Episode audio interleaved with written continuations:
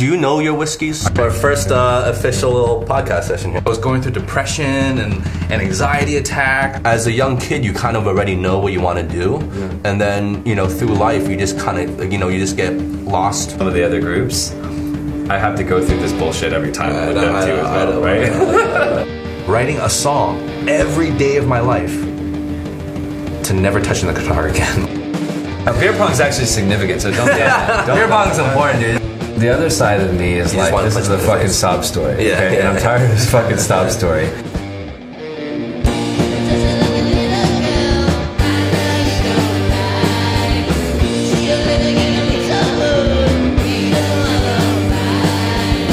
Oh, I this like when we talk about midlife crisis. I had social media in my head.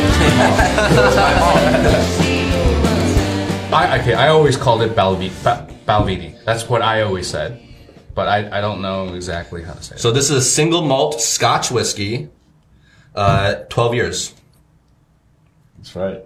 Double wood. Double wood, matured. wood. That means it's matured in two distinct Double wood. casks. Yeah, One is a whiskey oak and the other is sherry oak cask. that's right. There is room for debate on how to pronounce the whiskey that starts with the letter. Do they have like the pronunciation or no? There is a forum called Proper Pronunciation Okay. Okay. for the whiskey that starts So- with the letter B. We're just gonna call it Balvini, right? For I now, mean, for now. let's just let's just go with that for now until we find out otherwise. I think you just wanted to say the word Vini. Vini. Vini. Well, for him is Weni. Balweni. But, uh, oh. yeah. Thanks for thanks Okay. for thanks for getting this bottle, guys. So, so um, I, I'm getting this from a deactivated member. so, but um, the Grant family, apparently that's one of the whiskey families, favor Balvenie.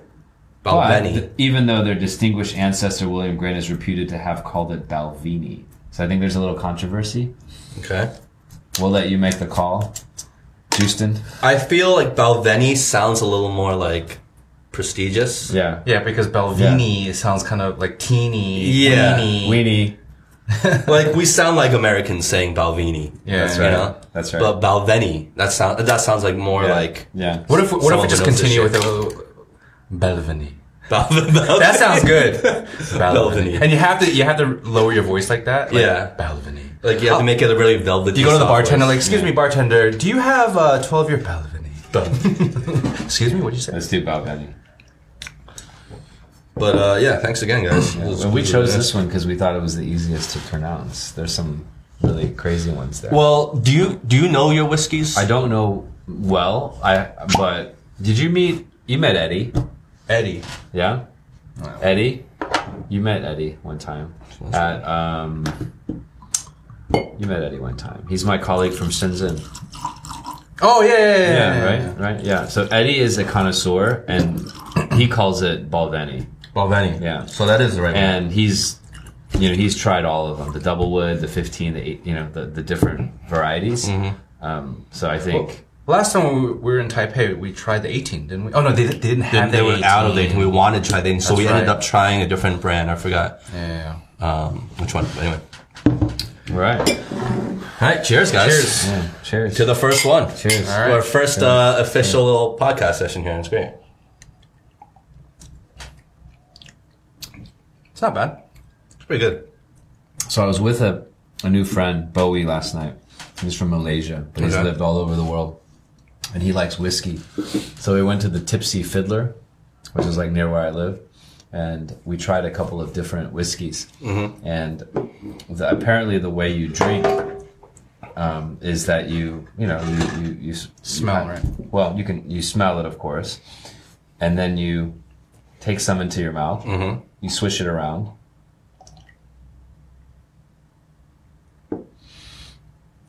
And then you get it all over your palate. Okay. you breathe through your nose just a little, Okay. right? And then you taste it. And I, Isn't that like wine though? Like real wine kind of connoisseurs kind of say that's how you do wine as well, kind of. Right. I would think that it's similar, Yeah. although I don't know much about wine either.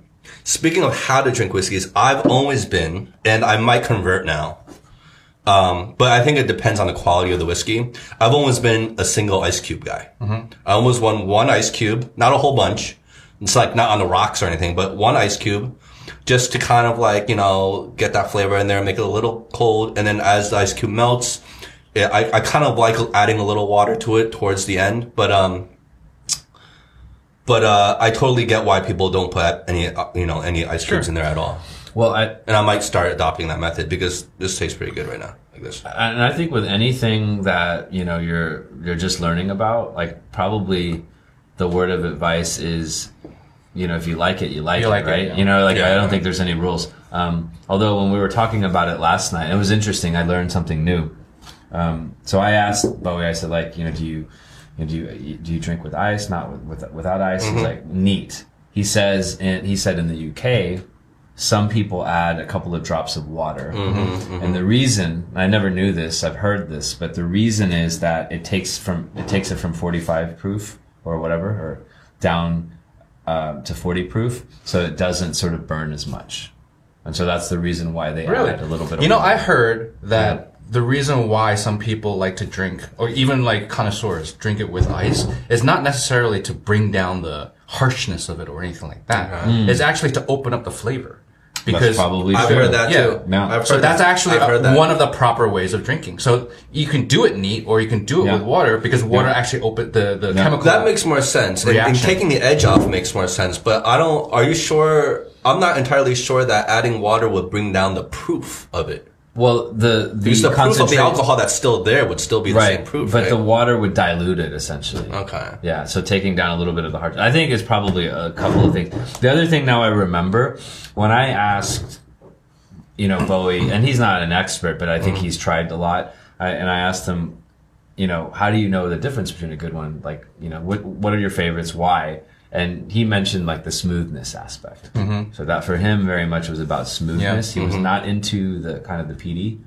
I, I, I actually like some of the peaty stuff, but he liked sort of the, I guess it's the Highland. So there's five different regions or six different regions, and they each sort of produce their own types of whiskey. Like, what's the difference between like whiskey and scotch? I You know, is Scotch is I, from, think like, Scotland Scotch is a something like type of whiskey. Is that not? Is this? A well, it's like bourbon, bourbon in America, right? It's they're all whiskeys, but it's just I think it's the area and mm. the process. You know Of what? how Next time, between now and next time we do this, I'm gonna do more research mm.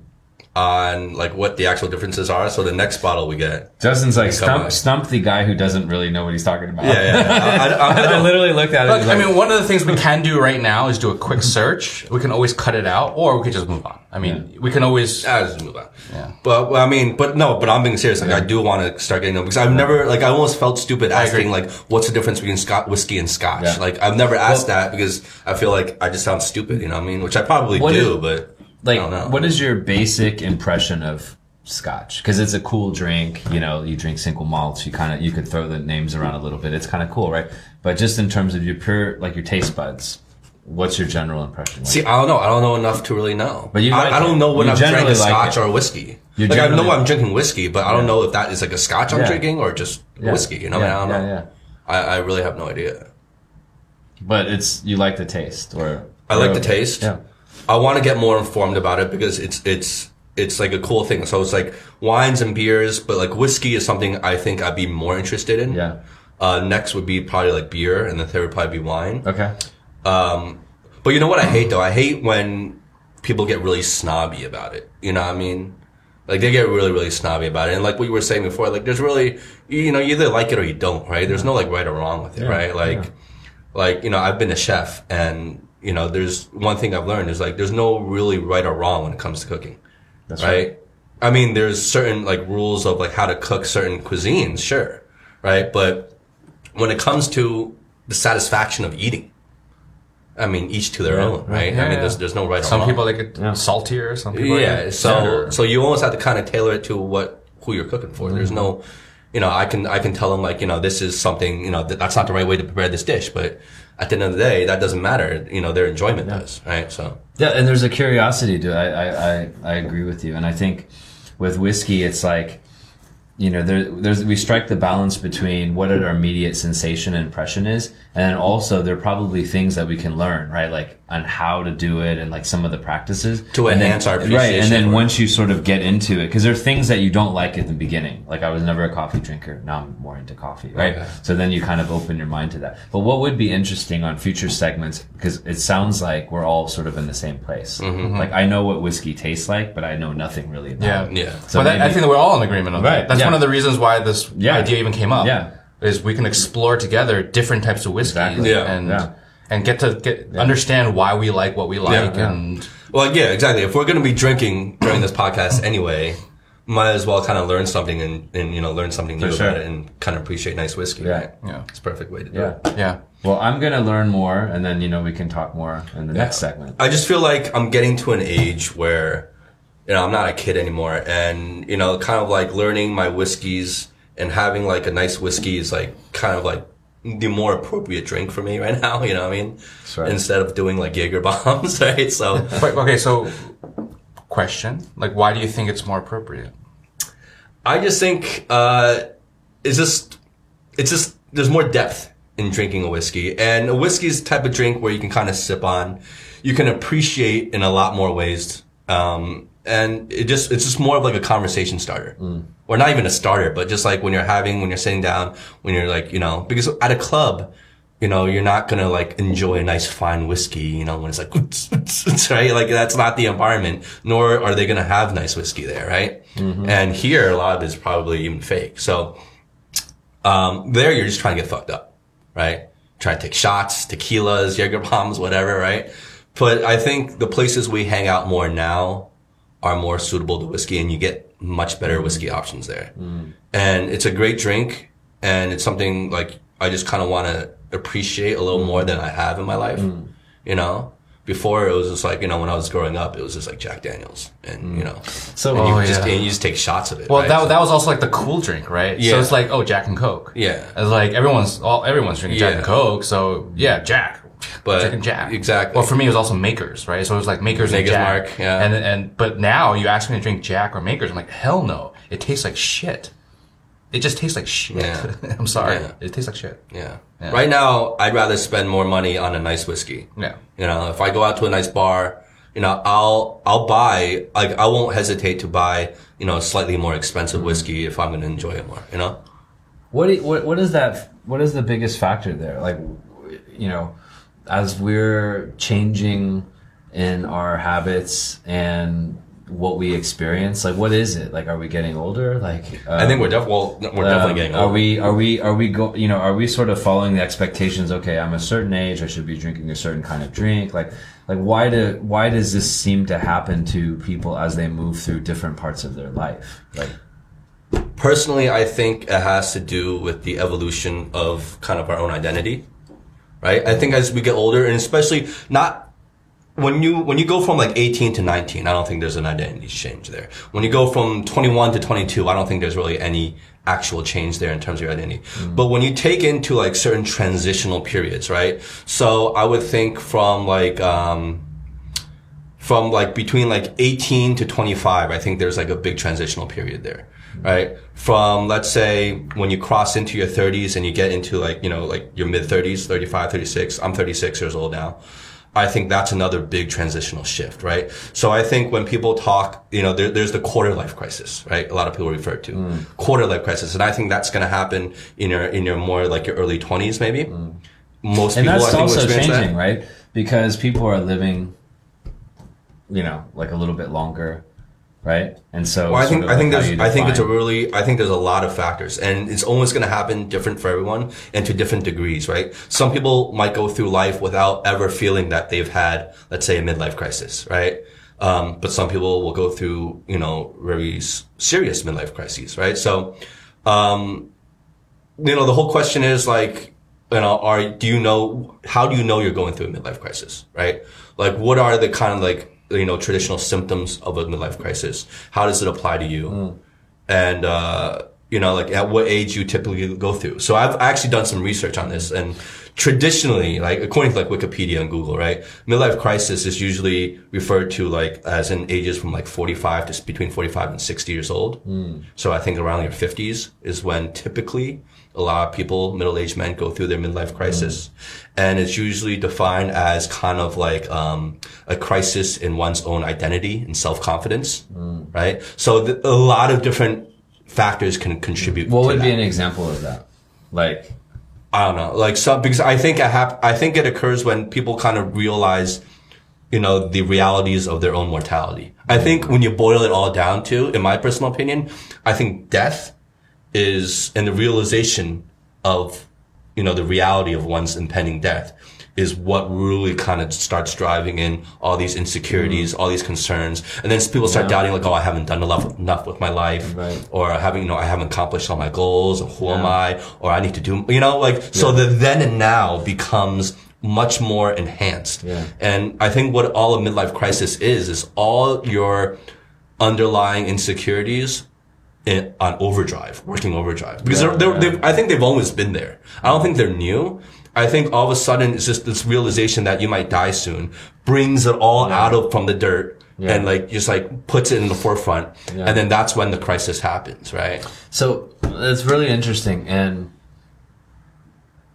I get the sense that a midlife. Okay, first of all, I feel like you know that I've experienced like crises like throughout my life, whatever you want to call them, right? Just there are different types of crises, and I feel like midlife crises or crisis are viewed sort of like with panic, with fear, with anxiety. Mm-hmm. But based on a lot of the stuff that we've been reading lately, I almost feel like you need to have a crisis every day so that you can then decide on the essential things that matter and so that you can constantly reflect on that and not wait till you're 45, 50, 55 and get to that point. You know, like I actually want to have a crisis every day. Right? I mean, This reminds me. It's really, you know- I think if you guys haven't um, listened to it already, there's a TED Talk, um, and it's a it's entitled uh, "Midlife Crisis Needs a Rebrand." I think it's something along Yeah, those yeah, lines, right? that, yeah. like Yeah. I sent you guys. who who who does Uh. Pash P- Pash Pascal. I hope I'm not butchering his name. Hold on. Let me. Um, so he did this TED Talk. We need to get a uh, like a, a linguistic expert for Yeah. the show. Um, So- is, is Jessica around? Like, we need to get her on the show. So the guy's name is Pash Pascal, and he's actually a brand strategist. Yeah. Right. So he did this TED Talk about midlife crisis That's needing a like rebrand. kind of an intro. Pash Pascal. Pa- Pa- Pascal. Pascal. P A S H K O W. Oh, I was wrong. Pash Pascal. Yeah. That's a kind of a It's a cool name. Justin Justin Yang. no, no. Dude, that's like my name. How how how how? Howard Howie. No, but he did this TED Talk, and it kind of goes along what you were saying is, um, he's talking about that studies show Yeah. that the vast majority of people that do go through a, like a midlife crisis come out on the other end Better. much yeah better, more confident, Yeah. and better and happier. Right? Yeah. So he's saying like it's it's a necessary step. Like you come out at the other end, like you know. So it's an opportunity to start a discussion, right? Yeah. And the kind of cool analogy that he kind of paints is, it's like a it's like a company rebranding itself, right? So, you know, let's say like Target, right? Target's recently like rebranded itself and, you know, a lot of big companies go through kind of this rebranding, right? Yeah. So, um, so it's like you ask yourself the same questions. Cause if you're in the boardroom of a big company and you're going through, like you're having this rebranding meeting, right? The strategy, you're going to ask yourself, okay, well, who are we and what do we stand for? Right? How are we going to communicate this? You know, to our people. So these are kind of like the same questions you would ask yourself personally. I think when you're going through a midlife crisis, I know I am right now, right? I'm asking myself like, okay, who am I? What do I stand for? What are my real values? Right? What am I going to do to communicate these values? you know, to the people I care about, right? And, you know, how am I going to execute on these, right? So how am I going to evolve myself to position myself really to kind of rebrand Yeah. my own identity? I 100% agree with that. And if you, if I reflect back to what, like 2016, right? So like two and a half years ago, three years ago, now it's 2019. But remember when I quit my job Okay. and I went to, I went back to New York for like three months. Yeah, with the yeah, yeah. one goal hmm. is to write a script, make a film, to get back into remember what I should be doing. Yeah. And what I want to be doing. Yeah. Right? Because I just didn't want to do what I was doing before. That's a rebranding. Like I, I got, ri- I stopped and it, it took a long time. I was going through depression and, and anxiety attacks, like doing what I was doing every day until finally I said, enough is enough. Right? The next day I woke up, made a decision, left, you know, accepted all the aftermath that the negative aftermath that was going to come through family and all that stuff. Left, and I had a supportive wife that was like, "Go ahead, do your thing." And I came back, and now I'm doing what I'm doing. Mm. You know, and that's a rebranding, and and th- that's just not career either, right? It's also, if you guys can remember, my mentality on on life itself, right, changed. I remember during that time you were when you were in New York actually shooting uh, that short film you did. Uh, we were on the phone. You had called me because you were uh, asking for my input on the script you had written, and the way you were talking and just your voice, like the way you sounded, was just like it was kind of like a new Howie. It was like not a new Howie, but like it was like you were all of a sudden like a kid again. You know what I mean? Like, like there was that excitement in your voice. There was that, that nervousness and excitement in your voice where like you felt like you were like working on something. Like you we were really truly excited and nervous to be working on something for like the first time in a long time. And, uh, so I, I remember that conversation and it worked out well for you, man. Yeah, yeah, yeah. Because because that's one of the things that I think as a group. Uh, I mean, I, I say this a lot when we hang out.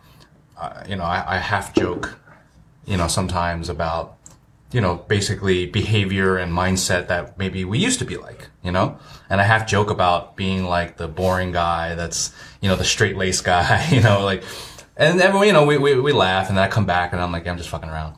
But at the same time, there is truth to that because, you know, that's part of my rebranding, which is trying to keep myself um, in a direction where I want to be going. And part of that is letting go of how I used to be. The mentality of not caring, uh, you know, not respecting myself and not respecting other people. That mentality of just very, just selfishness. That's all it is, really. And, and, and think more about, which is also a form of selfishness, right? Like, what do I really want to do? And, and how do I really want to be?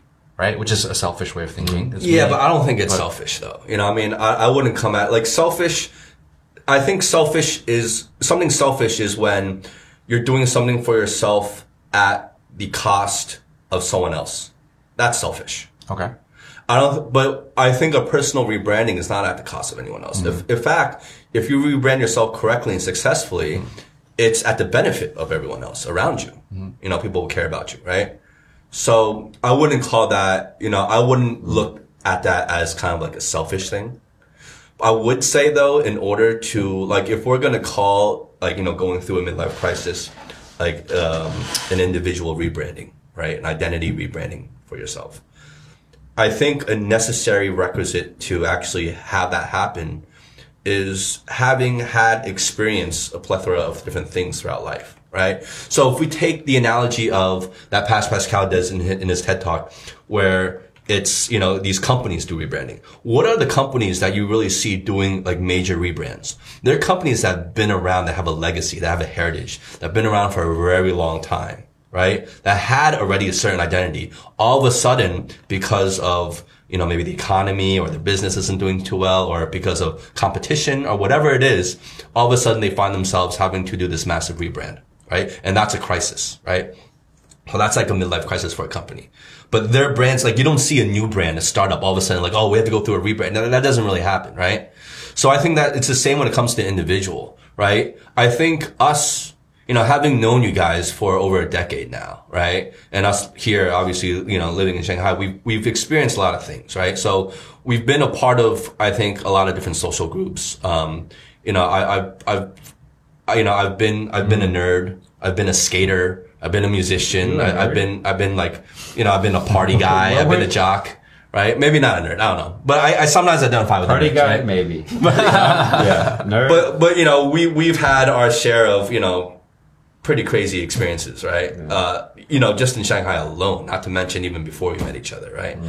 So I think all that is necessary now to have the kind of, you know, I don't want to use the word wisdom because I don't want to be like, oh, or like I'm, I'm so wise or anything, but I think it's sort of an insight into your, your oneself, right? Having experienced all these things to now be like, to know when or how you need to rebrand yourself, right?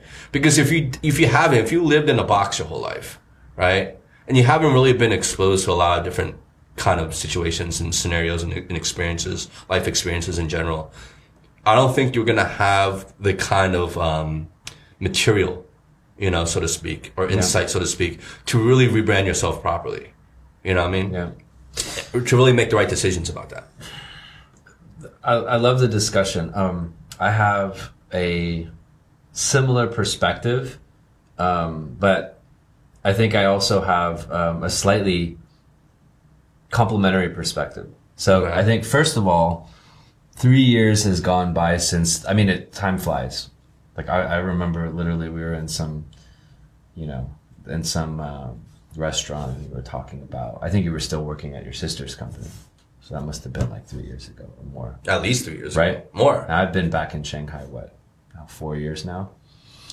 So, I mean, first of all, cheers for making that decision. Hold on, hold on. Let me, let me. Uh, he needs some. You guys are babysitting your drinks, yeah, man. yeah. Well, we weren't, you know, it it goes back into our past. We were never heavy drinkers. Shut up. Well, We all know that's not true. Cheers. Cheers. so I think first of all, I'm really proud of you, Howie, um, for what you've done in the last two years and the and the courage that you've had. Um, I think second second piece is that so as you guys were talking about rebranding, um, I think it's an interesting concept and it's a it's a metaphor that is very um, sort of it connects to sort of our understanding of like companies, right? It's a very mm-hmm. relevant metaphor. I also look at it in a different way. Maybe it's not so much of a rebranding. Maybe it's that you always knew who you were. You've never forgotten what you really wanted to do, right? You went to film school. Like in high, I mean, I remember you telling me in high school, like you, you had these types of interests. You were into music. You were in all these things. You wanted to be creative. You wanted to share your vision. You wanted to tell stories. And you've always wanted to do that. And your work before and, you know, PR and all that stuff and advertising helped you do that. But it wasn't exactly what you really wanted to do. It didn't allow you to tell you the story that you really wanted. And so three years ago, you decided that I really want to go back to my core values. I want to go back to who I am. And so you, you were just, you're sort of going, so rebranding is one way of looking at it, but you were really saying, Going back to your roots, You want to go back to your roots. It's like, it's like, it's like Apple, think different. It's, because sometimes when we talk about rebranding, it's, it's, it's superficial. It's on the surface. You know what I'm saying? Mm-hmm. So I think there's that aspect of it, but it's great, you know, and I think we all need to rebrand or rethink or redefine, but hopefully we're staying true to the core you. Well, I think I think you bring up an interesting point in the fact that maybe it's not just kind of this like this new discovery of who we are, but we always kind of known. But yeah, because like if you think about it, like the kind of things we did when we were younger, right, um, are usually the kind of things. Not exactly, but like the type of things we revert back to. So if we were like creatives when we were young, usually, you know, after you, let's say you go through like a rebranding or a midlife crisis, you usually start thinking about creative things you can start doing again. Obviously, they're not going to be the same exact things, right? They're going to be more realistic and things that are applicable to, to the real world and things you can, you know, make a living off of. But they'll kind of revert back to something creative in nature, right? Or if you were, you know, if you were like a, you know, like a tech kid or something like that. You know, I mean, you kind of revert back to that. You revert back to Yeah. kind of an initial passion. So I think that's interesting. Yeah. I don't know. That might be true in that like, as a young kid, you kind of already know what you want to do. And then, you know, through life, you just kind of, like, you know, you just get lost in a way. You don't know the vehicle. go down a different path and then you kind of try to have, find that path again. Yeah. Like you, you have some sense, but you don't know the vehicle because you do have to engage the world. Yeah. So like making films, all that stuff, like, you know, it's, you can't do it in isolation. But I, but let me add in another thing. Um, I mean, just for myself, uh, my return returning back to my core values, right? Uh, that's also because I was exposed to it. So I had that going for me, whether it's playing music or or making films, right? So I was doing that since I was a teenager. Um, but what about people that don't have access to any of that, who, who have not experienced, let's say, for example, let's say my real, I don't know, my real passion, I haven't even experienced it. Let's say it was, I don't know, uh, marine biology. I don't know, just, just random shit, right? Let's say I got exposed to marine biology and next thing you know, I'm like, holy fuck, like that's me, man, right?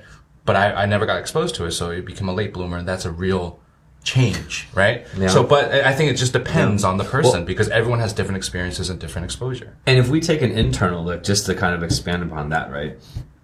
Probably there's nothing out there that's your passion in the sense that your passion comes from within. There are elements of marine biology or whatever it is that will activate what's inside. But like there's some people that just love engaging with people. Mm-hmm. and so eventually they find something. So how you define your core values and stuff. Hopefully, there's an institution or there's something out there that kind of fits you. Yeah. But sometimes people actually define something completely Like, new. so I just want to ask you something. So, what you're trying to say is, for example, like when I gave it, my example was too specific of marine biology. But if you take it back, it may be um, a love of animals, or maybe That's it could right. be like, um, Yeah. you know, uh, uh, science in general. Yeah. You know, you know, or biology, sorry, Yeah. not science, but biology in general. Yeah. You know, understanding the way uh, any type of uh, body works. Yeah. Let's say, you know, For sure. and just maybe I'm more, I lean more towards animals. You know right. For example. So that so you Yeah. You you pull back the layers and you get down like mm-hmm. communication. Like that's you, man. Like you, you're all about communication. Yeah. and that is your Yeah. core. And that, that can go to many different. You know, Yeah, and you talked about peeling layers, so it's like you keep peeling layers, layers, layers, and then you go back to your own core values. You also go back to your own personality type. Right? Yeah. I've done a lot of mm-hmm. like reading around personality types and MBTI and you know introversion, extroversion, all these things. So there's some like natural phenomenon, like you you happen to be a certain type of person. So nature versus nurture, and then you hope to connect to society in a way where those interests of yours happen to be encapsulated in a specific existing industry. Yeah, but Right? I, I think I think you gotta get really lucky, right? Like I Yeah. think most people, right? Obviously, I think most people never really find that, right? Most people are, are stuck doing jobs that they don't like doing, right? But they have to. They gotta make a living. They have mouths to feed. You know, they have rent to pay and stuff like that.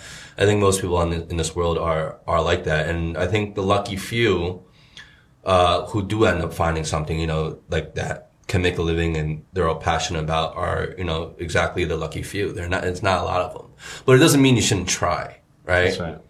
Well, and I think the three of us are. I wouldn't say we're the lucky few because we're trying to figure things out, but we are part of the population that are saying like we're not happy, we're not satisfied with that Yeah. piece. We, did, you know, like We're at least having that conversation. we're living we're living ten thousand miles away from where we grew up, Yeah. Right? We're living ten thousand miles away from like a lot of the things that you know the people that we're familiar. Yeah. with. And I think Howie, yourself, you know, having started a business before, like you've already gone and said, okay, we can kind of figure out a path that connects me to society, connect, connects me to the things I need to do to be able to be on the planet, mm-hmm. yet be sort of true to myself. Right. Mm-hmm. But the other thing, okay, just to switch gears a little bit, right? Mm-hmm. I think this is fascinating. Um, the other piece is like going back to the concept of small crises. So, like, when does someone you know have a massive crisis and why did that happen and do you actually need to have a massive crisis to sort of redefine yourself Are you talking about like a personal like identity crisis? yeah or midlife like an crisis existential crisis? yeah or can we or can we be in a mode where we can be self-aware enough and have had enough experiences where every single day I'm challenging myself, I'm reflecting, and I build that process in so that I don't have to change myself, you know, 20, 30 years into something. Mm-hmm. I would prefer to like literally have a mini crisis every single day, which I do actually. I wake up every morning. And it's a little bit, freaking out. You're, you're, you're the type Yeah. of guy that would, though. yeah, Yeah. and and but have that and, and essentially You're having a crisis right now, aren't break, you? I'm having a crisis. Like break things down, break things down into the micro level, build in the habits, build in the self reflection, so that it's a lifetime continuous journey, a continuous crisis. I agree. But not viewing it as I don't want to get to a point where one day I'm like, oh, the last 20 years I was going on the wrong path. I agree. I would rather, you know, go Ha- on have my small corrections every day. yeah my daily journey. Then one massive correction that's like overwhelming Yeah. and like you know like Yeah. you know you, you can't overcome Exactly. it. Yeah. So I think I, you know, for me, it's like probably eight years ago, I had a, a slightly bigger correction. I started a new role, new company. At Apple. Was that at eight Goo- years at ago? Google, at Samsung. Yeah. Yeah, you, Yeah, but- you haven't been at Apple for eight years, huh? Eight years. Eight years been at eight years Apple? now? No, February 20th. No, not eight years. Come on. Yeah. Has it been eight years? Jesus. I still remember when like we're we're at I forgot where we're sitting, but like you were telling me about that interview. Wait, are you sure about Yeah. that? It's been eight years? Yeah, I'm not allowed to talk about my experience. So, Yeah. anyways, it could be Samsung. It could be, but I'm not joking. This is I just guy. come on, come on, guys. Well, you can't. You can't even say where you work. No, you I can't even say. be edited you can't even say where you I work. can't. I literally can't, and I'll tell you later off camera. Okay, I just went through some training and they very specifically told me that I can't. But anyways, so eight years ago, started a new job, started a new role, uh-huh. started working for a place where I'm more connected with the values. Uh-huh. And halfway through that journey, I also had some challenges and I changed into a different role in the same organization. Mm-hmm. Um, I was lucky, you know, and there was a lot of self reflections, a lot of mistakes, but I was in a very safe, supportive environment.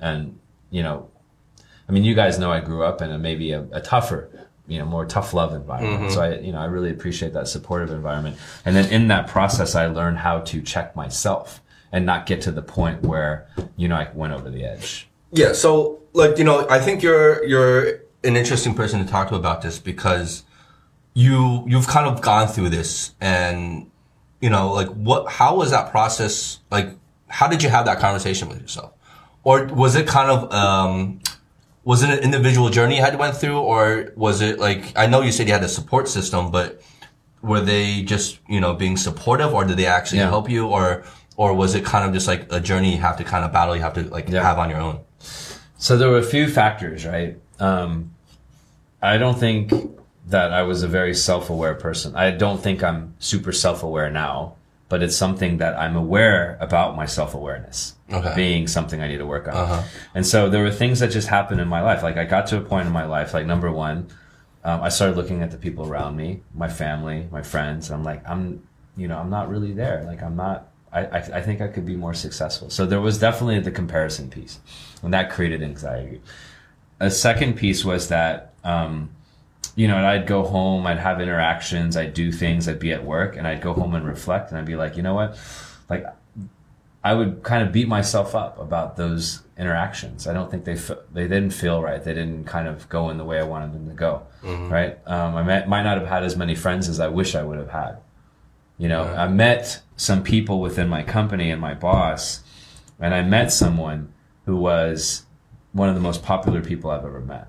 And he was my boss, and he took a chance on me. He brought me into a role where I actually had to be a people person. So I was lucky. And then I saw how he interacted with the world, and I was like, wow, like that's amazing. Like, it feels so good. Like, it's about giving, it's not about taking. Like, I was a very selfish person, and I probably still am to some extent um, you guys have known me for a while, right? You've seen some of the changes, but so I there was a lot of self reflection. I probably hated myself. You know, I mean, for many years I didn't, you know, like myself as much as I should, and part of it is just sort of like understanding what expectations you should set for yourself. But part of it was that I felt like there was things that I should be doing differently. There's a book that came out recently that has gotten a lot of um, sort of you know attention. It's written by two Japanese guys. It's based and rooted on sort of Western psychology. It's called The Courage to Be Disliked. Okay. It's not so much about you know just you know because there's a lot of these books like this the subtle art of not giving an F, Yeah, right? yeah, It's like some of these things we talk about. It's not so much about that. It's it's about everyone has baggage. So it's called the courage of not being liked. The I'm gonna- courage I'm to be gonna take it- disliked. Uh, the courage to be to disliked. be disliked. Yeah, and it's a such it's a it's an incredible book, and it's just about how to let go of baggage, how not to like take not let the things in your life, the things that didn't go well, affect what's going to happen. You're in control. Uh-huh. It's written in the form of a dialogue, like like a Socratic dialogue. So there's a philosopher and there's a student, Okay. and they have a dialogue over five nights. It's it's a incredible book, but it, it it teaches you know to let go of things. So, anyways, like I think there were things that were happening in my life that I wasn't happy with, and I started realizing that I was in control of these things. There was no one to blame, mm-hmm. and that I could blame people, but I, these things wouldn't change. But if I change myself, I could change everything So this was like a conversation you had with yourself. over many years. Over many years. and the way How I many years would you say? I mean, you know, like the last eight at least. You know, and um, No, but when you said like um, you know, like at least eight years ago, you kind of like went through your own crisis, right? yeah. Like how long did that last? I would say probably in the last two or three years, I started feeling more comfortable with myself. Okay, so it's, it's so it's like Yeah. it, it took Yeah. it took a while to Yeah. kind of like Because you don't even know what's happening, honestly, right? You don't even know what's happening.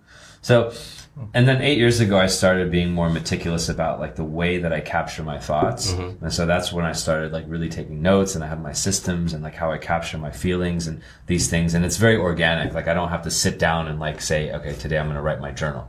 These are just like living documents. Mm-hmm. And so then now I have thousands of notes where I've collected my thoughts, my reflections, you know, my goals. I've captured other people's thoughts, other mm-hmm. resources, and then I'm starting to build this sort of knowledge base of how to like, you know, essentially get to the point where I'm never going to have a midlife crisis. Mm-hmm. So would you say you're significantly happier now than you were back then? I'm much, I think the, the lows are much less low. Okay, the valleys, Yeah. the, the dips and highs. The highs are not as high, but yeah. the, but the lows Yeah. are not as low either, right? It's more Yeah. it's more Yeah. Level. And then you get into all kinds of things like mindfulness, because and, and so part of this is also I mentioned that one boss I had, but then you know I have had friends and colleagues around me. Mm-hmm. I've been able to surround myself with people that I really admire, and so then you get yeah. exposed to things that you might not do on your own, like running, like mindfulness, you know, like design thinking. Right, something maybe we talk about in another segment, mm-hmm. and so then Yeah, that's something I really so want to hear you. I learned the power of people. I learned more about, you know, if you give of yourself, it changes the whole paradigm. And I mm-hmm. think I was raised in an environment because there was so much scrutiny on me that I started looking inwards because the expectations were so high. So It's yeah, interesting. yeah. I been a can, I journey. can- you know, it's funny you said the the whole two three years ago you started feeling more comfortable with yourself, because now that I'm reflecting back, it is about two three years ago where you have changed. Like I, I actually noticed the The change. change in him. Yeah, um, and of course there are moments where maybe old school Aric may slip through. You know, Apic. Apic would slip through. Um, but I haven't seen Apic in a long time. yeah, but but they're like slight moments, you know, and But I'm and- always scared. but like But I'm always scared in my show. It's like the Incredible Hulk. You never know. Hulk. It is the Bruce Banner is never fully, you know, he's always around somewhere. it is a Hulk. But but I have to say, in this in these two three years, the fact that you said you have not seen the Hulk says a lot already, right? It is, but it makes it scarier because it's like an earthquake. The longer you don't have an earthquake, Right, the more scared because you're like, well, we're Yeah. due for one. Yeah. We're due for one. We're due for one. Yeah, and then the bigger, the more longer wait, the bigger Yeah. you think it's gonna be, right? So, But- you're the same sensation, Like, like, But there's like we're due for an epic. the one thing that really takes a lot of the sort of the i guess the anxiety out is that i'm okay with apic i'm okay with the old aric right mm-hmm. i'm okay with all these people like i don't you know if we don't see it see this person it's fine. But i used to not like that person. Yeah. you know? And so i'm now like you know what? Sometimes it comes out. Everyone has an apic it's okay. It's okay right? Yeah. so i think i hated apic more than i think people were entertained by apic honestly. I No, mean I don't think anyone is entertained by an epic. I would, I would not, After- I would not use the word entertaining Okay, to describe afterwards. If we survived APIC, If we survived, there was a APIC. high entertainment value of being able to tell the story of the survival. of the survival, yeah. Yeah. Okay. But I mean, yeah, like you're right. Like we've all we've all gone there. I mean, God knows I have, right? You know, God knows I've I've had my moments of Yeah, you have. you know just crazy debauchery and just uncontrollable things. Um, you know, to a lesser degree, Howie has too, but his is more like stupid shit. You know what I mean? Right. Um, we're more like the Hulk. I can't Yeah, believe you guys are much So I more- can't believe how vulnerable we've gotten, and this like this is really like the pilot. like you know, we're gonna be. Oh, this is I mean, nothing. we're gonna, this is gonna be like nothing. psycho. Like this, is, gonna be yo. I've honestly, I've been waiting to get to to get like a break the surface a little bit because we were talking very surface. Right, that's Like, true. We were talking like Really have a couple of drinks and then it's game over, right? Like, now now it's like, is that No. door, is that door locked from the outside?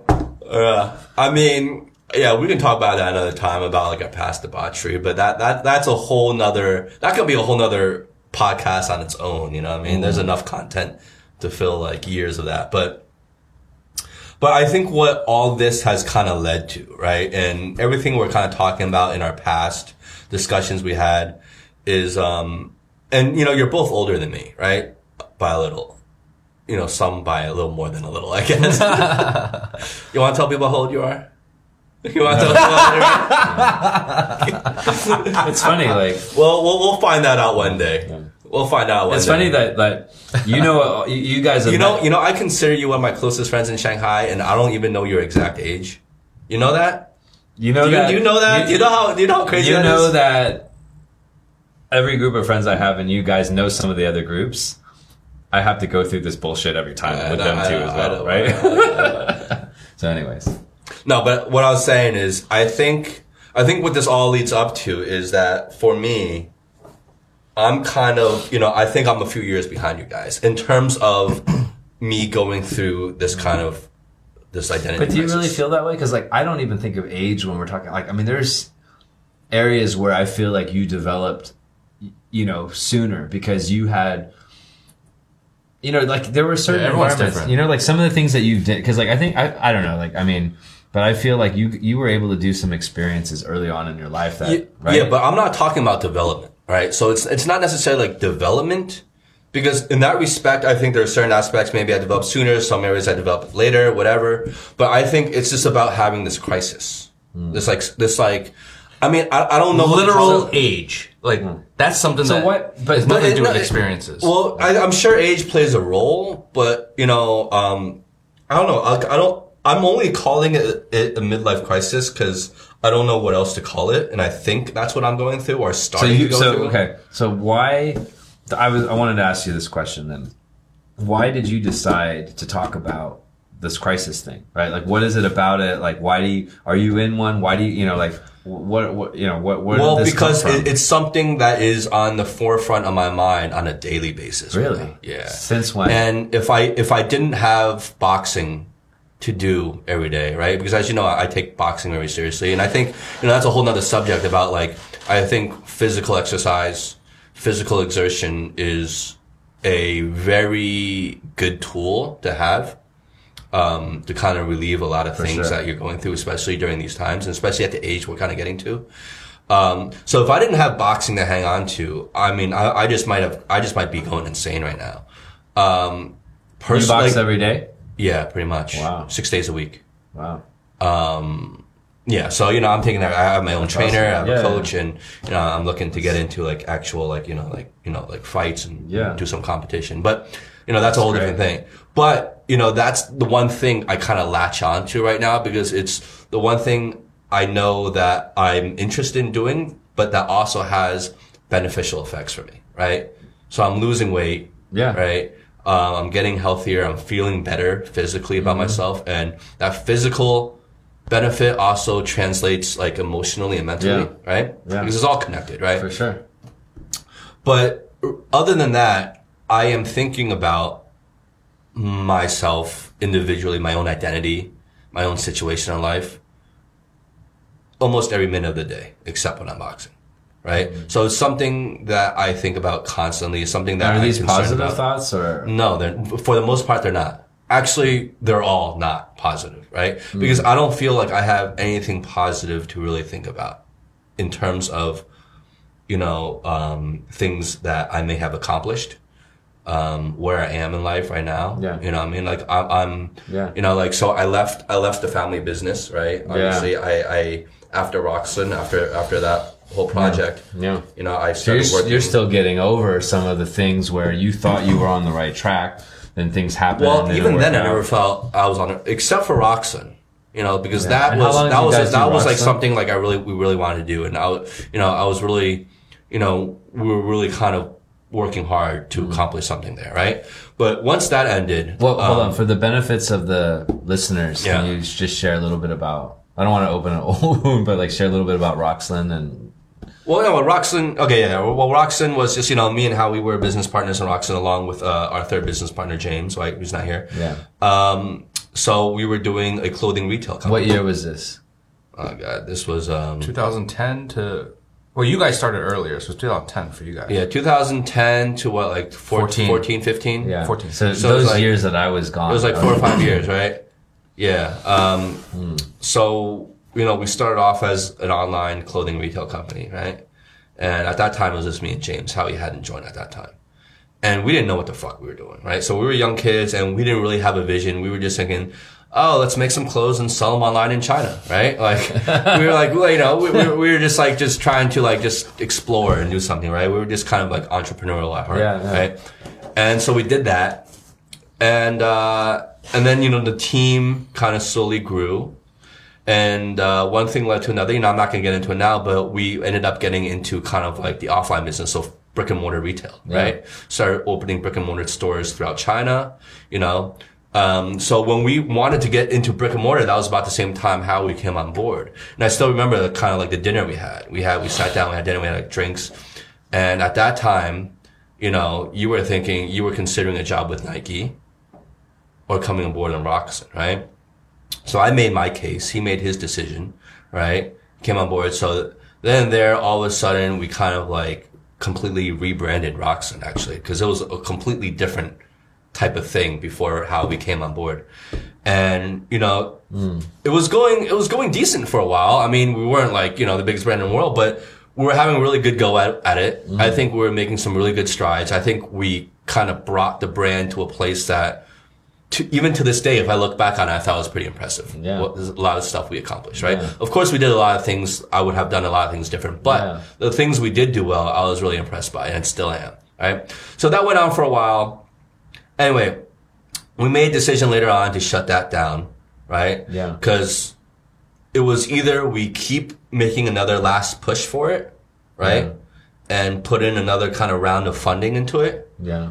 or we start clean, we stop, we cut our losses, and we start on a new sheet of paper. And that was a really tough decision. Yeah. That was one of the toughest decisions I had to face in my life, right? Because that o- that not only was stopping a lot, four four to five years of like work we put in Yeah. and like this baby we had in this brand, but it was also letting go of like thirty plus employees, Yeah. right? So you know, and, and people like team members, like we, we we got pretty close with them, you know, Yeah. throughout the years, and you know some of them knew, but a lot of them were old employees, you know, loyal. Um, so we kind of went through this whole process, and after that whole thing, you know, I went back and you know started working with my family, right? So then the family business, Yeah. and from day one, though, like I own the only reason I, I went back in it was because I was talked back into it by my father, right? And I felt a sense of responsibility Yeah. and debt to them um, because growing up, I've been able to live, you know, a pretty pretty privileged life because, you know, of of the business that my father does. Yeah, and of all the work that he put into all the work that he's put in and and that his team has put in, and you know the money that he's made, right? Yeah. So I felt in debt to them, and I had nothing else to do at that time because I was fresh coming off of closing off of Roxland. So I went back in, but Mm. from day one, I was never happy, and I was I was pretty miserable doing the job.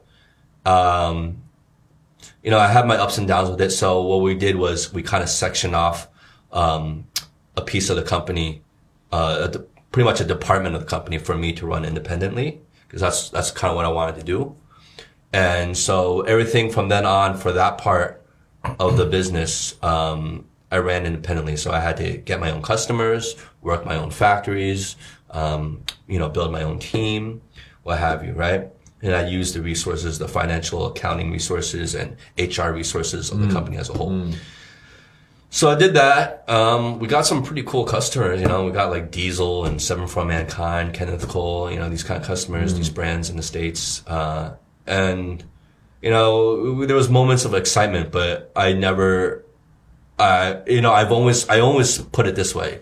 It felt like if I was a girl, it felt like I was going through the birthing pains of giving a baby, and once the baby was born, I had to give the baby to somebody else, to a mm. stranger, and the mm. stranger would walk away with the baby. Mm. And then that cycle will happen over and over and over again. So it felt like that every time, right? Being an agent in the middle, you know, working for other brands, saying things aren't yours, because having had full autonomy of your own brand in terms of direction, what you want to do, and now being an agent, kind of a middleman, you know, all of a sudden, it's a whole different kind of dynamic. Yeah. Uh, it's a whole different um, reward system and, and incentive, and, and Yeah. it just it was not fulfilling kind of what I wanted to do, Yeah. and I was just sitting there and sitting in front of a computer all day. It just it just wasn't it wasn't good. Um, so you know, as you guys know, I, I you know I, I made another tough decision to kind of leave that, and after having left that, now I'm I find myself um, contemplating like, okay, well, what am I doing? You know, what I mean, like, Like, who what- am I, right? Yeah, who am I? yeah. What am I to do? Yeah. You know, um, and it's just kind of like an identity crisis, a confidence issue as well. Yeah. So, you know, and these are kind of things that, you know, that what they say is a midlife crisis. It's an identity crisis, lack of self-confidence. So th- I get, that's why I use the term midlife crisis because I think maybe that's what I'm going through. Yeah. Right. And one of the questions I raised, you know, to myself was like, well, look, I'm only 36, right? So that's not young, but that's not old by any stretch of the imagination either. So I'm thinking like, well, can you really go through a midlife crisis at 36? Yeah. And I think the answer is yes. You know what I mean? And I think, I don't know, I haven't done enough research to know if this is, um, if this has always been the case. You know, there always been people like going through midlife crisis early, I guess. I don't know.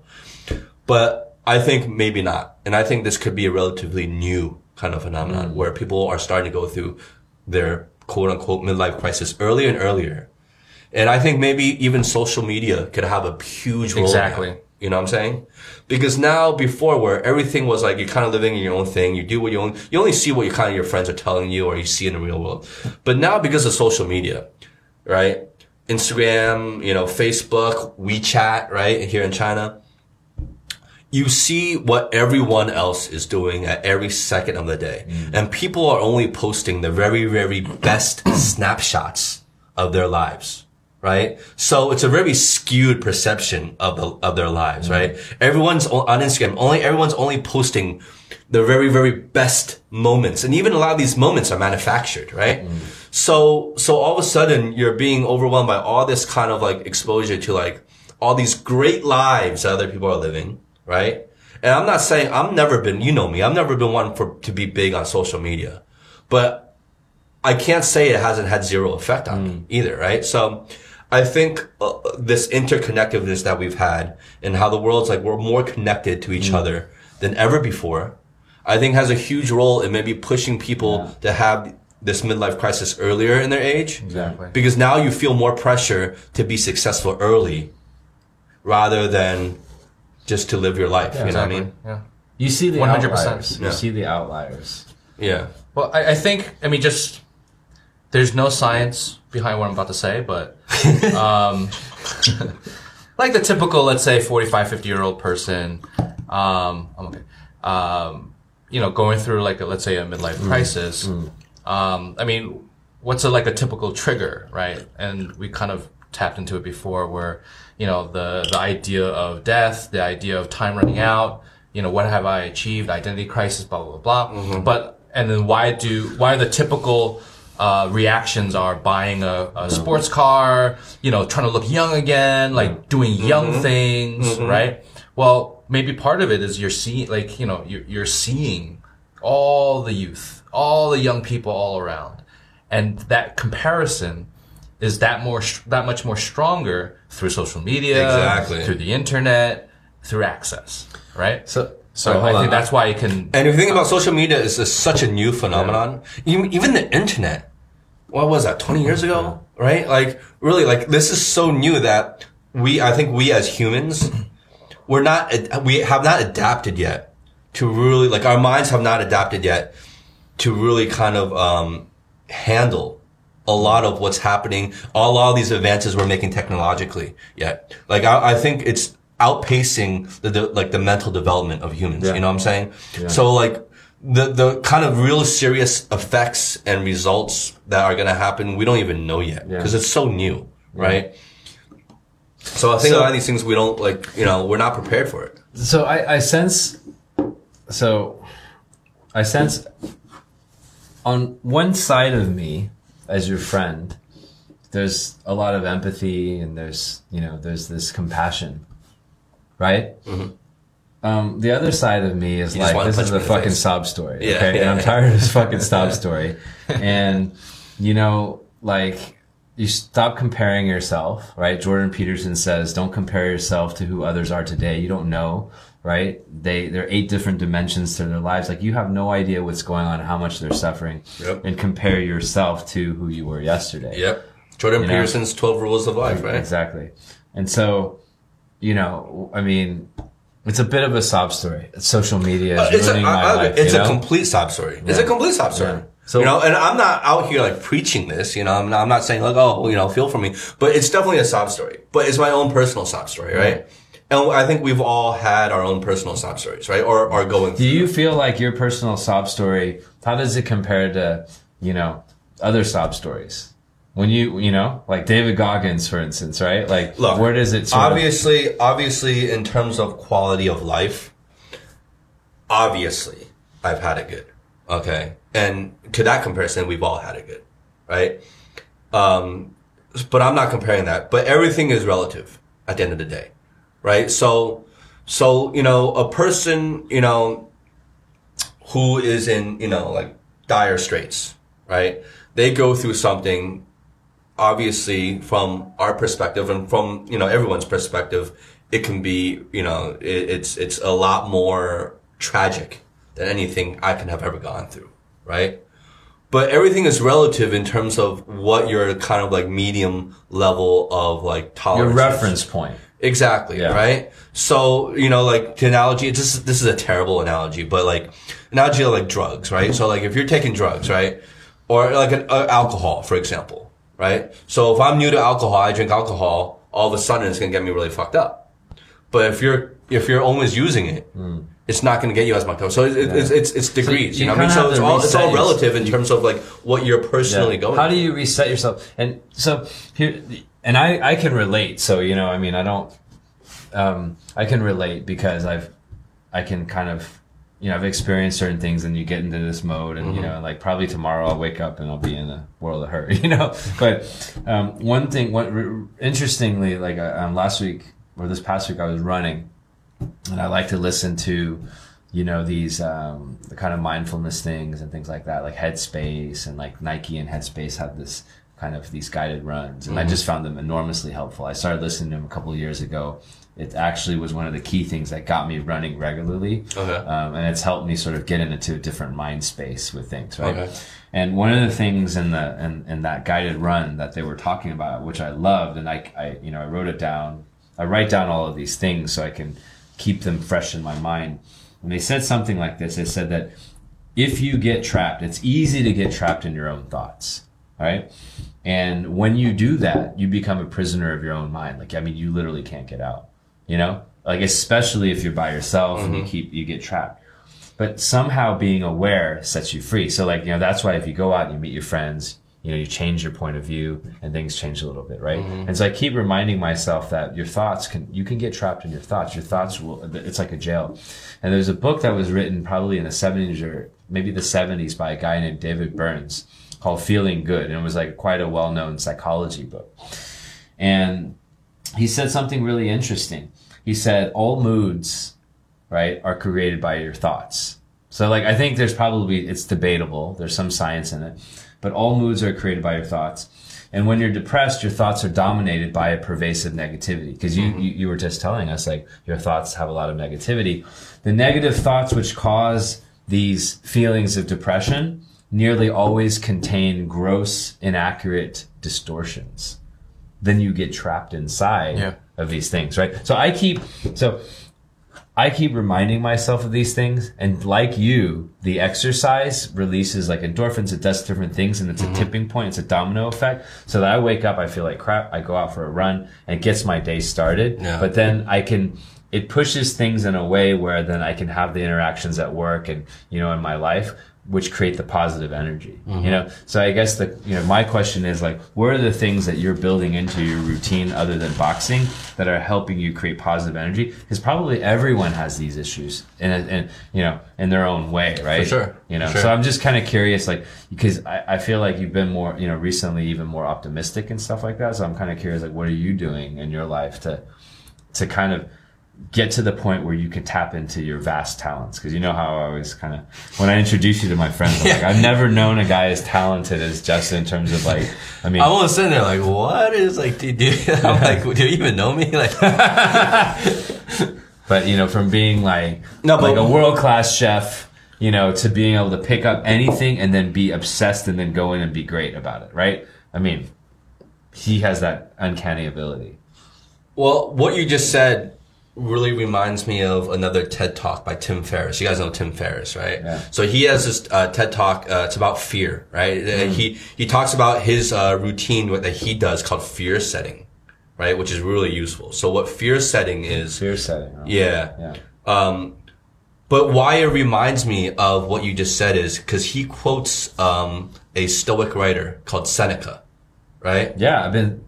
Yeah, Seneca, Seneca the Younger, right? Seneca and Marcus Aurelius. And Exactly. Guys. So yeah. he, he has this quote from Seneca that says, and this quote is uh, verbatim, I think it's, uh, we suffer more in our imaginations than in reality. Which is so true in a lot of cases. Obviously not for everyone. So a lot of people are suffering in reality, right? That's true. But for a lot of people, like this kind of identity crisis we're going through, we're suffering more in our imagination than reality. So that's a really kind of strong quote in terms of like, we're, we're torturing ourselves a lot, a lot of times more than necessary, mm. more than what's actually happening mm. because of our fears, because of our, you know, self-projected inadequacies or lack of self-confidence. So we're painting all these scenarios mm. in our head, these, all these doomsday and worst case scenarios and what ifs in our head that are making us kind of suffer and not take action. So it really is like we're suffering more in our imagination than in reality. And so what he does, what he does, what he calls fear setting is he, he has this exercise that he does that he says he does about like once a quarter, right? Yeah. And he, he does this. He has three sheets of paper.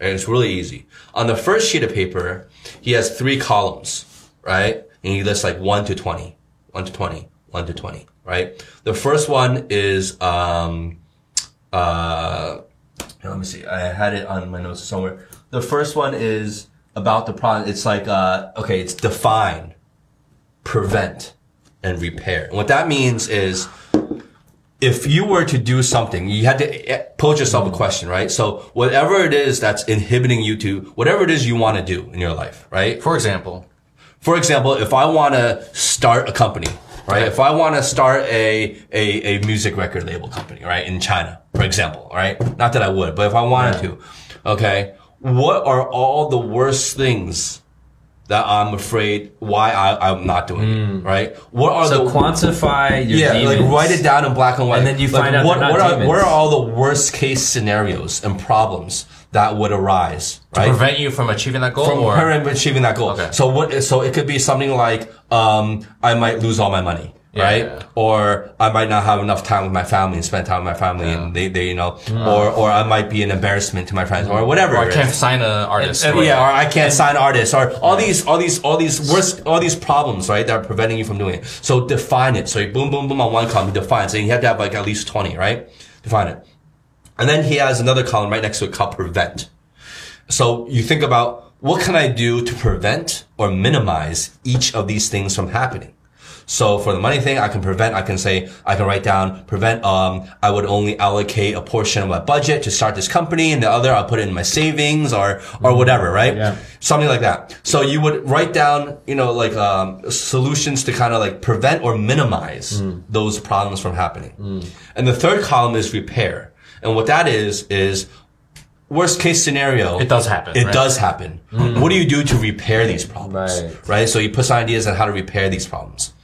That's one sheet of paper. On the second, on the second page of paper, he writes down what are the benefits if of, of an attempt or partial success. So he's really playing down the benefits and really amping up the negatives, right? So he's saying, so what are the benefits of a partial success? Right? Just even a partial success. So he writes out okay, well, maybe, um, I will find new meaning in, in my life, or maybe this will lead me to other things, or maybe this will be, uh, it won't be what I achieve, but it will be a sustainable business that can produce, uh, you know, a modest income, whatever it is, right? silver lining. yeah. What are all the potential benefits, right? Yeah.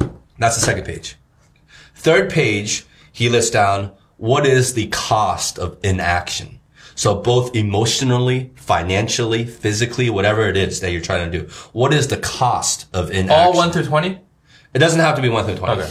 But what does what are the cost of inaction, right? So what what what do you gain to lose by not doing this, right? So he puts this all down. And uh, he says a lot of the major decisions he's ever made in his life, whether it's personal decisions or business decisions, all the best outcomes have always came from doing this exercise. Because by doing this exercise, you're really putting down, you're putting under a microscope. What's keeping you from doing it? What are the kind of maybe even like right in front of your nose, right under your nose, simple solutions to prevent these fears from ha- these these concerns from happening? Repairs you can make. Mm. What is the cost of inaction? Right? So you have a pros and cons all of a sudden, right? So you have if you put a scale of one to ten, right? 10 being the best possible outcome, one being the worst, right? So if you, if you look at the first page, look at all these possible things that can go wrong. You're like, okay, well, at the very worst, right? Given the things I can do to prevent it or the things I can do to repair it, given the very worst, this is like a five, right? The worst things that can happen at the end of the day, realistically, right?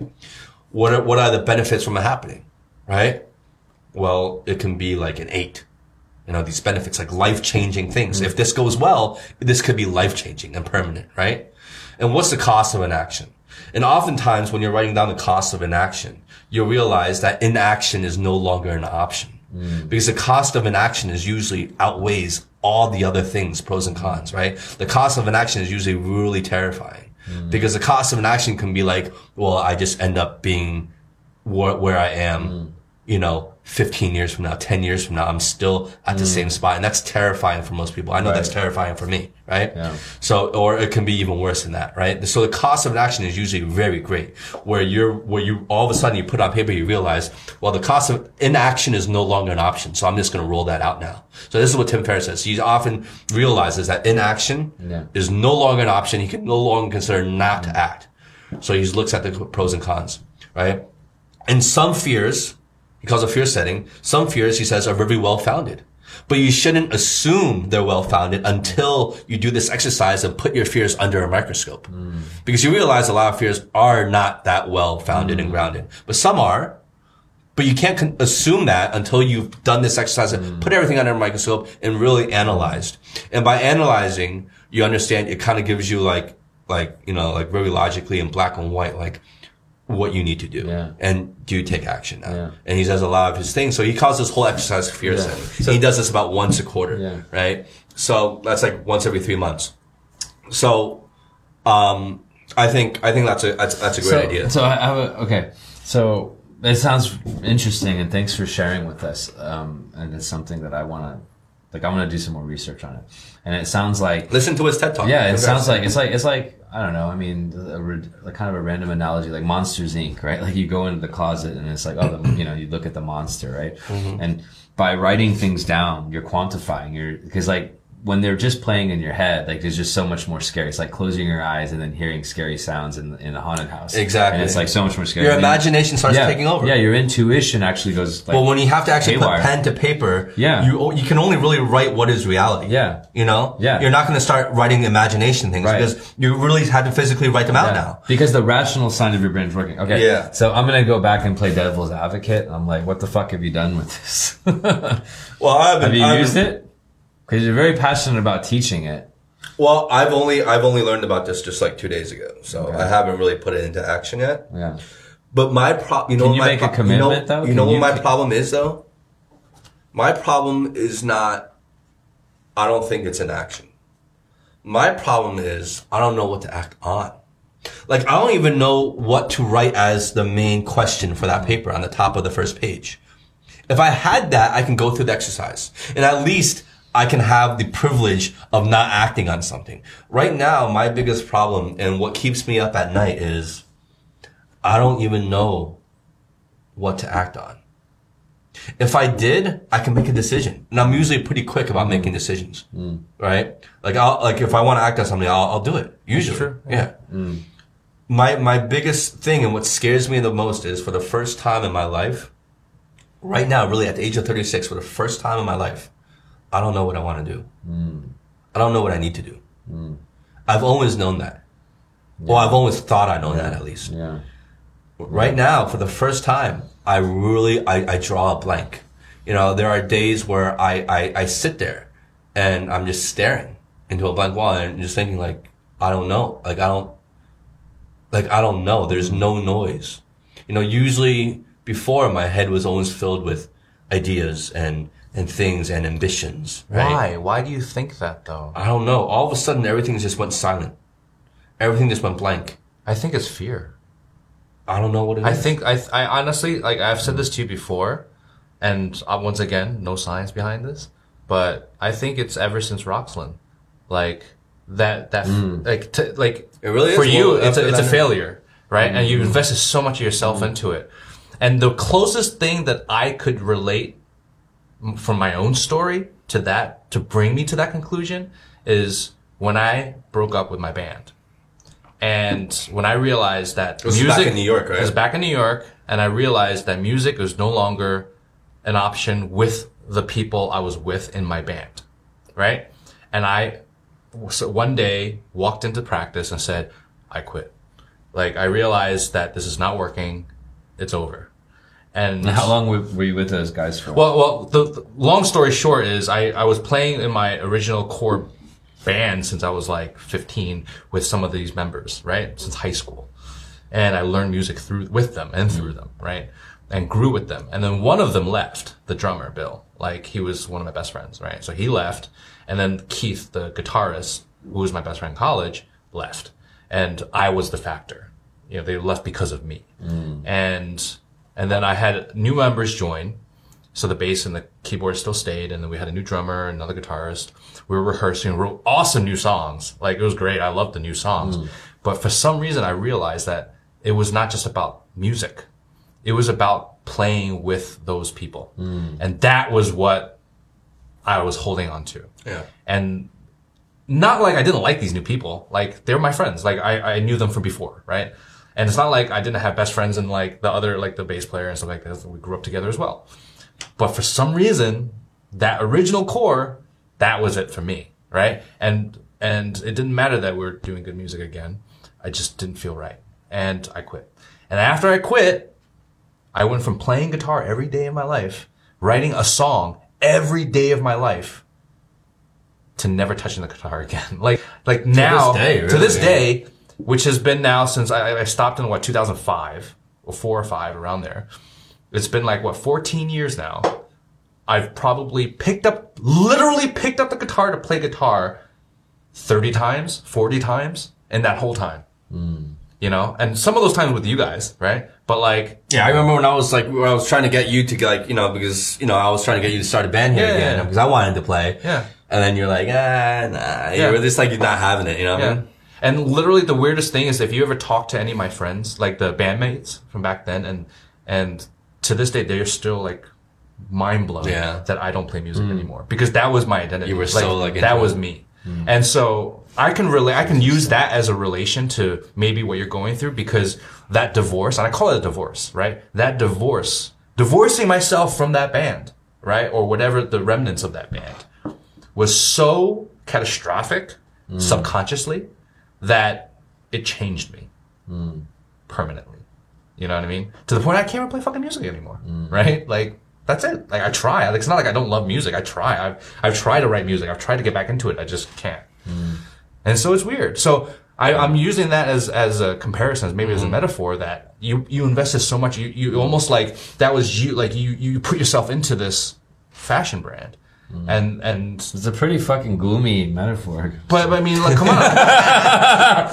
I know, but I get it. I get it. I don't know. I mean, I, I don't. I don't know if that's the case because I, I, I honestly don't know. Yeah. You know what I mean? It could be. But I, don't think you need to think about that because I, I, I only came to that conclusion years later. Mm-hmm. You know, actually moving here when people were like, "Why don't you play music?" I, You almo- know, I almost feel like you need a challenge because, like, you know, I mean, what if you were down on your luck, you had nothing, My back's against the wall. your back's What against the wall, like we know you would step up, and it's not, uh, uh, like, how do you manufacture that? How do you create a circumstance where, you know, you you have to act? Because right now, the price of inaction in the moment, like, so you go back to that price of inaction thing. It's not catastrophic, right? Like in 20 years, It's not think- catastrophic enough for me to really propel but there me. are Right? plenty of people in the world where you know their price of inaction, their price of looking at the wall, like they, they you know, would be they'd would be, be, like they would be you know? homeless. They couldn't Yeah. eat, you know. Yep. And so it's it's interesting. I I, I love your um, because you guys work together, and I love that that sort of that insight because there's probably some kind of block, mm-hmm. mental block there, and that you have to kind of get over. And the, on the other hand, it's like, you know, how do you move on? Like you have to move on. Sometimes you can't look at the past. Um, you have to move on. And that, again, that's like the courage to be disliked. There's like, it's, it's the whole book is around how do you let go and move on? And how do you not assign sort of like the premise of the book is, talking. I'm gonna. I gotta take a piss real quick. the premise of the book is the reason that you haven't done anything is not because of your past. It's because you're looking for an excuse not to do something. Yeah. Bottom line. you Yeah. know? I agree. Yeah. because that's that's where a lot of fears come from, right? Mm. Because uh, the fear of I, I, okay, I'm just going to use my my uh, example again. So maybe subconsciously, maybe why do I not go back into writing music is because I'm fearful of investing myself into music again, which I related to hanging out with my best mm. friends and creating something that we all enjoyed, mm. and then forming a new band and having my heart broken again. Right? It's the same thing of, of relationships mm-hmm. and love, Yeah. right? Th- this concept, I wanna I wanna really highlight this because, you know, you, you sometimes you read these things, and they're so connected with reality. Like sometimes you read books and you're like, ah, it's all just fucking theory, and then sometimes you read like really deep stuff and you're like, this is happening in my life. This is happening with other people, and so they call they talk about something called etiology. So I'm going to throw out some terms. Like, sorry to be academic about it, um, but etiology is the study of causation, and then teleology is the study of the purpose of a given ph- phenomenon rather than its cause.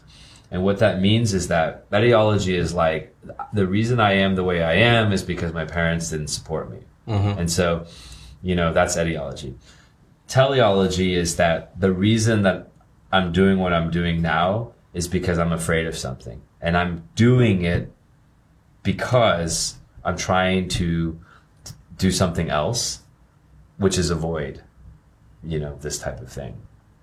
You know what I'm saying? Mm-hmm. So you're, it's almost like we're manufacturing a situation that prevents us from moving forward rather than it being connected to something from before. So, Yeah. anyways, I think is this a good time to kind of wrap the Yeah, if you want. I mean, it depends. What do you guys have to do after this? No, I'm open. So No, I'm guys- open. I actually, I actually want to, I actually want to just like I like I want to, um, you know, I want to like kind of look or, or, or, or sort sort of see some of the stuff we talked about and then just like reflect it.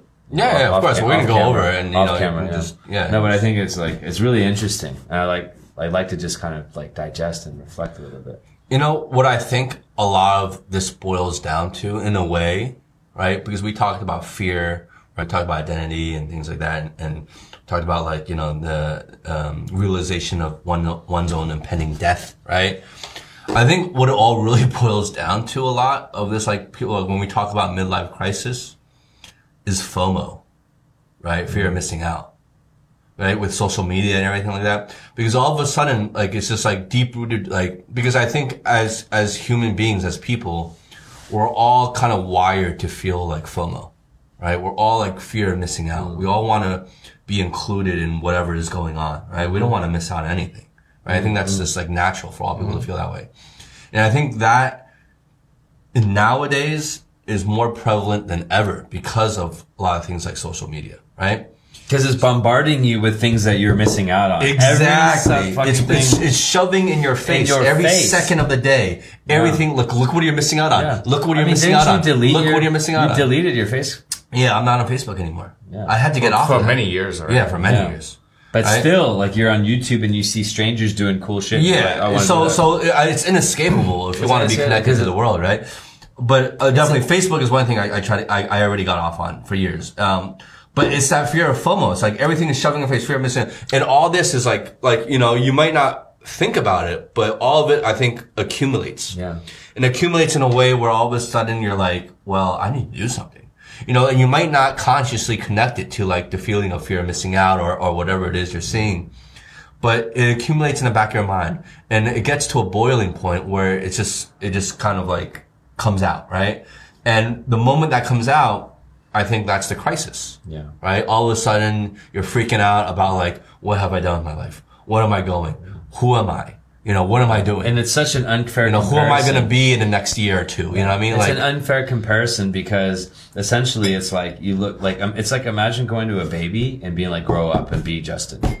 You know, like I mean, it's it's uh, it's completely unrealistic. It's taking but someone. but the but the but the reason why it seems realistic is because you're seeing people our own age or even younger. Yeah. You know, having at least on the surface accomplished all these things, right? But that's one out of a million. But that one out of a million person a hundred years ago would have just been somewhere, and you would have never. You would have known. never even known And- about them. yeah, Exactly. and And, so, they would like- never have any effect on your you- own personal being. And if you look at the spectrum of people, there's always like there's always going to be people better than you, always worse. But now because we can compare ourselves against the top, you know, 99 it's just direct comparison. It's yeah. not, you know, so I go back to like, I mean, I go back to your boxing. I go back to like my running. I go back to your film. I go back to us meeting. It's like, how do you just create circumstances in your life where you're doing the things you want to do? And so I had this issue, you know, the last few years where I had the same exact issue. Um, but you know, like uh, you know, obviously I worked in the corporate world, so I was able to at least get engaged on a daily basis with you know work.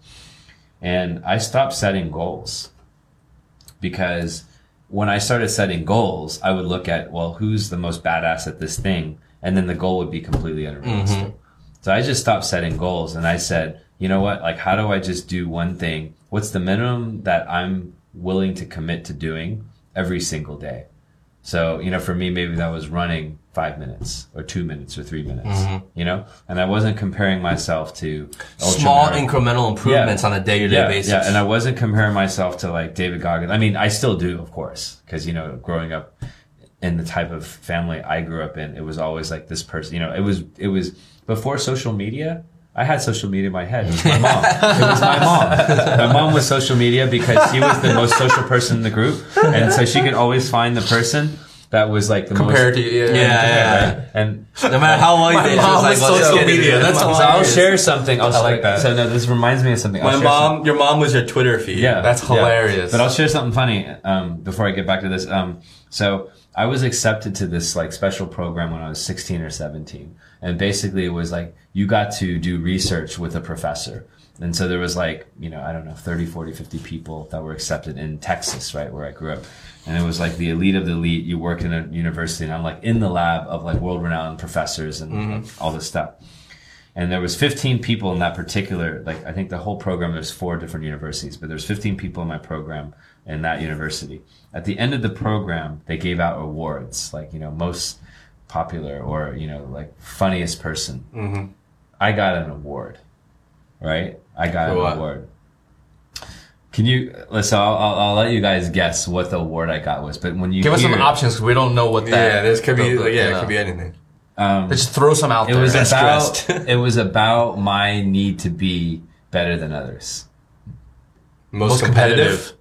Wow, we said very the similar time. very Well, similar so it was it was it was actually embarrassing it was it doesn't matter like so aric he got the award for it doesn't matter what profession he does when he grows up as long as he's the best. That was it right? It was like aric doesn't give a fuck about what he does as long as he's the best. Do you was- think what is, do you think that's true? Would you say that's true about yourself? it's what it is is it's it's my fear. It's my fear of not being good enough. It's not really my need to be great. And so i had to reprogram myself and say i just want to be a little bit better than i was yesterday. And so um and you can see this in my my journals. So i started setting goals and then i started changing them into habits and focus and so things that i could never accomplish before these goals like I failed at every single goal. Like I don't have the patience to achieve goals. I set a goal and I just forget about it. And what I did was I just started creating habits and say every single day I'm going to do this. Every single day I'm going to do this. And I set the habit small enough that I could achieve it. Mm-hmm. So it wasn't like, you know, do like 50,000, you know, steps a day. It was like start here and the minimum that you can commit to every single day. And I started that about three years ago, two, three years ago. And I've seen my whole life change sort of because of that you know so I can't say that I don't have the same fears and same, same issues and FOMO and stuff, but I can say that I'm getting better at managing that because I focus on myself and comparing myself, you know, to who I was yesterday rather than comparing myself to someone out there today because you're going to lose that argument That every single time. Yeah, exactly. You know, so again, going back to the boxing, the running, it's like, where are the things, you know, that can connect you to something that'll help you figure out the vision of what you want to do. And so like that, this is where like some of the design thinking I'm doing, I started connecting to, it's just actually going out there and taking the first step. Mm-hmm. I've always had that problem. I've always taken a problem and made it so big that I couldn't take the first step. Mm-hmm. And so by changing the way I look at it and building habits, so I, even if you look at my journal, like I do it year by year, it used to be goals and there was X's everywhere because I didn't accomplish a single one of them.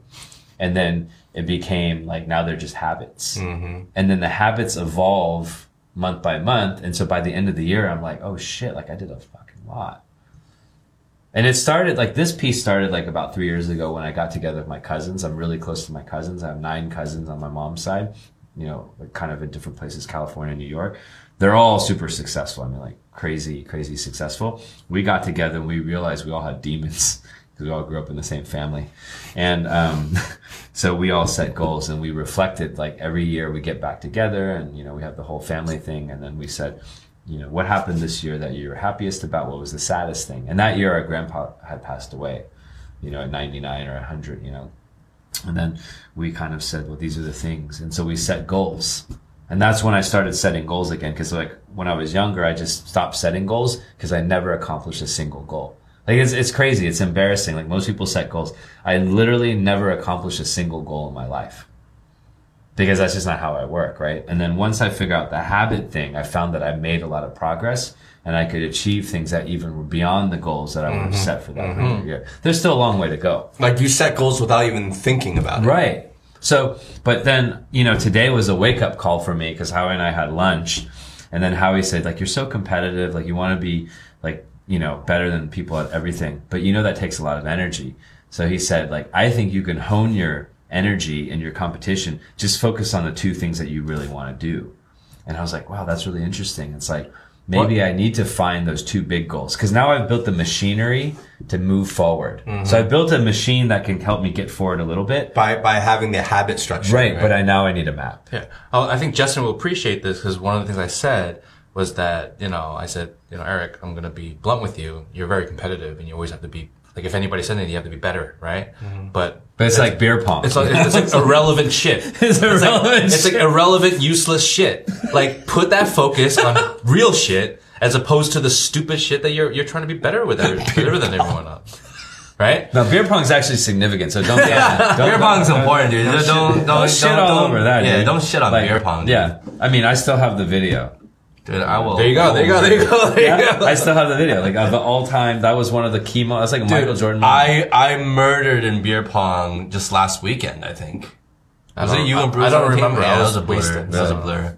Dude, I single single handedly carried the team. Yeah, But anyway, well, you know, yeah. But, but that was a point that I think, you know, um, Yeah. But I, I truly have been blessed. I mean, I'm blessed with you guys and I'm blessed with the, you know, put yourself in environments where people around you are the Pushing people that you, you. want to be. Yeah. Like put yourself around people that have some of what you want to be. yeah. Right. And then you keep getting better. They don't have to be perfect. Like, I mean, I have people around me Oh, that, that, that have flaws and like, you know, but it's like the, the, the, the ability for me to learn from these people, from you guys has helped me be better. And then I've gotten to a point where I can help others. And Yeah. like, that's just my, my goal in life. So I think you, like, I almost feel, I don't want to be preachy, but like, you have to go back to your core values and say like, stop being selfish.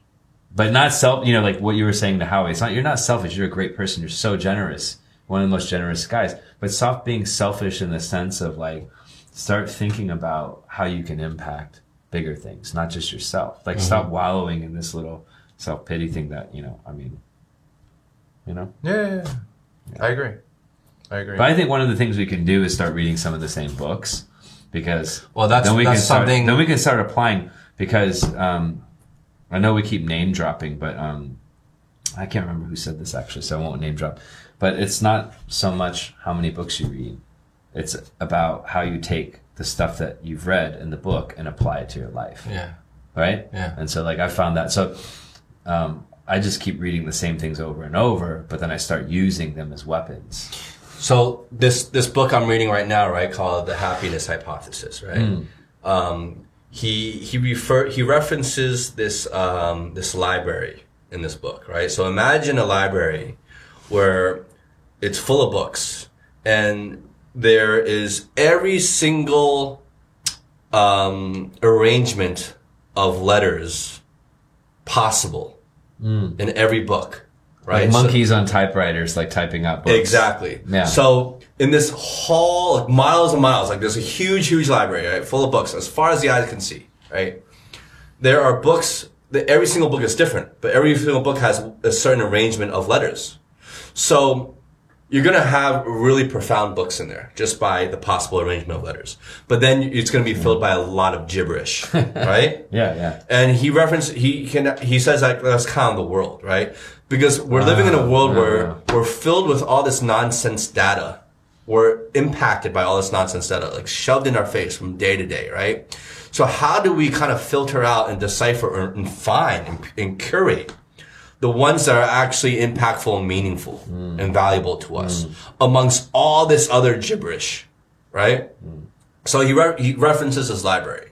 And it's just about kind of finding the books in this huge infinite library that are the ones that are meaningful to you. It doesn't have to be, it could be, it could just be a handful of books. It doesn't have to be a lot of books. Yeah. But just these handful of books you find can have a profound and lasting impact on your life and could be the only books you will Yeah. ever need. You know what I'm saying?